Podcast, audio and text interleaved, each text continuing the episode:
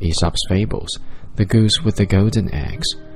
One day a countryman going to the nest of the goose and found there an egg all yellow and glittering. When he took it up, it was as heavy as lead, and he was going to throw it away, because he thought a trick had been played upon him.